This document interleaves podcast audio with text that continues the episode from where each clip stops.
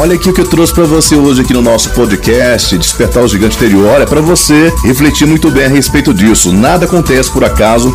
Existe um grande plano para mim e para você na nossa vida. Todas as coisas que nos acontecem dispensam explicações. Vamos junto nessa história aqui, vamos entrar nessa história. Vai dar uma clareza melhor para você do que é a sua vida, por que da sua vida, do seu destino, entre azar ou sorte, que parece ser azar, não é sorte, que parece ser sorte, não é azar. Vamos nessa aqui, vamos embarcar nessa aqui. Aldemir Borges, publicidade, coladinho com você com muito mais emoção. Sou locutor publicitário aqui do Guará 2, Brasília, Distrito Federal. Sou instrutor de oratória, pesquisador da alma humana, palestrante motivacional de alta performance. Eu sou autodidata. Bora nessa, vamos embarcar nessa história aqui agora.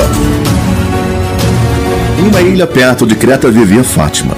Seu pai era um grande fiandeiro que trabalhava para o rei da Grécia. Eles eram muito felizes e tinham um padrão de vida muito bom. Um dia o pai de Fátima recebeu um chamado do rei para ir até Creta, a fim de executar alguns serviços para ele. Então o grande fiandeiro disse: Fátima, nosso patrão nos aguarda em Creta. Prepare-se para viajarmos e encontrá-lo. O barco partiu da ilha e os dois foram ao encontro do rei, mas o mar é traiçoeiro. Uma grande tempestade atingiu a embarcação.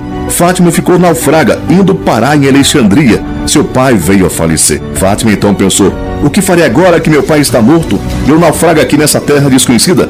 Mas a sorte sorriu para Fátima. Ela foi encontrada por um casal de tecelões que a adotaram como filha. Então podemos dizer que Fátima mais uma vez encontrou a felicidade. Agora aprendendo o ofício de tecelã com seus novos pais, Fátima recebeu mais uma virada em sua vida. Ela passeava alegremente quando bárbaros invadiram sua aldeia e sequestraram, levando para o mercado de escravos em Istambul. O mercado de escravo é um lugar sujo, mas com muitas tendas e pessoas. Um grande próspero serralheiro que construía maços para navios viu Fátima sendo vendido como escravo e sentiu grande pena dela e pensou: essa menina não parece escrava, vou comprá-la e fazê-la de criada para minha esposa. E assim fez. Mas chegando à ilha de Javá, onde morava o serralheiro, descobriu que ele estava falido, pois um grande carregamento de seus maços havia sido roubado. Então Fátima, o serralheiro e sua mulher começaram a trabalhar sozinhos para reconstruir sua fortuna, pois o serralheiro não tinha mais dinheiro e seus antigos empregados o abandonaram. Fátima trabalhou com tanta vontade que seu patrão lhe devolveu a liberdade e ela se tornou seu braço direito. O serralheiro conseguiu se erguer e Fátima estava de novo feliz e realizada. Um dia o patrão pediu a Fátima: leve um carregamento de nossos maços até a Índia e negocie pelos melhores preços, pois confio em você. Ela carregou o navio e partiu para o seu destino. Mas o traiçoeiro mar mais uma vez usou seus poderes e, no enorme tempestade, o navio naufragou indo Fátima parar na China. Mais uma vez, sem nada, Fátima pensou: porque toda vez que estou feliz, vem algo e destrói minha felicidade? Mas sem desistir, continuou andando até chegar a uma aldeia chinesa. Acontece que na China havia uma profecia que chegaria uma mulher estrangeira que construiria a grande tenda para o imperador. Chegando à aldeia, uma aldeã disse a Fátima que marcasse uma audiência com o imperador. Assim ela fez. Chegando o dia, o imperador perguntou-lhe: Você pode me construir uma tenda? Fátima disse que podia e começou a tarefa.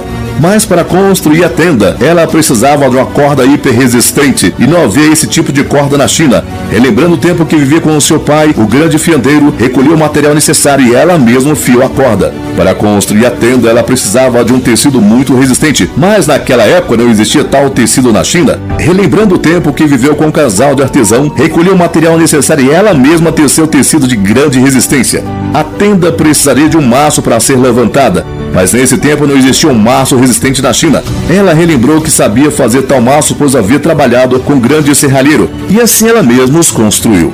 Mas qual o formato da tenda? Ela relembrou o formato das grandes tendas do mercado de escravos e ergueu um grande e imponente tenda para o imperador. O imperador, muito agradecido por ela ter cumprido a profecia, perguntou-lhe o que ela queria. Ela respondeu que apenas queria viver na China. Ela encontrou um grande príncipe e casou-se com ele, vindo então a encontrar sua verdadeira e duradoura felicidade. Fátima entendeu que todos os sofrimentos de sua vida lhe serviram para ela aprender e enfim levantar a grande tenda que era sua verdadeira felicidade. Deus não coloca nada em um lugar que para ele não faça sentido. Vamos refletir mais, vamos seguir nossa estrada, aprendendo um pouco de cada coisa, 1% a cada dia, sem querer entender tudo, mas se melhorando, aperfeiçoando. Tudo tem um porquê e tem uma razão, nada acontece por acaso. Fique aqui mais um episódio do nosso podcast Despertar o Gigante Anterior. Eu, Aldemir Borges, publicidade, sou locutor publicitário aqui do Guará 2, Brasília, Distrito Federal, sou instrutor de oratória, pesquisador da humana, palestrante motivacional de alta performance. Eu sou autodidata. Você está ouvindo e assistindo? Dá meu like e inscreva no meu canal. E que Deus te abençoe abundantemente e poderosamente todos os dias da sua vida. Gratidão e perdão sempre, meu Deus. Gratidão e perdão sempre, meu Deus. Gratidão e perdão sempre, meu Deus. E esse é Zé, forte abraço, beijo enorme, tchau e até o próximo encontro.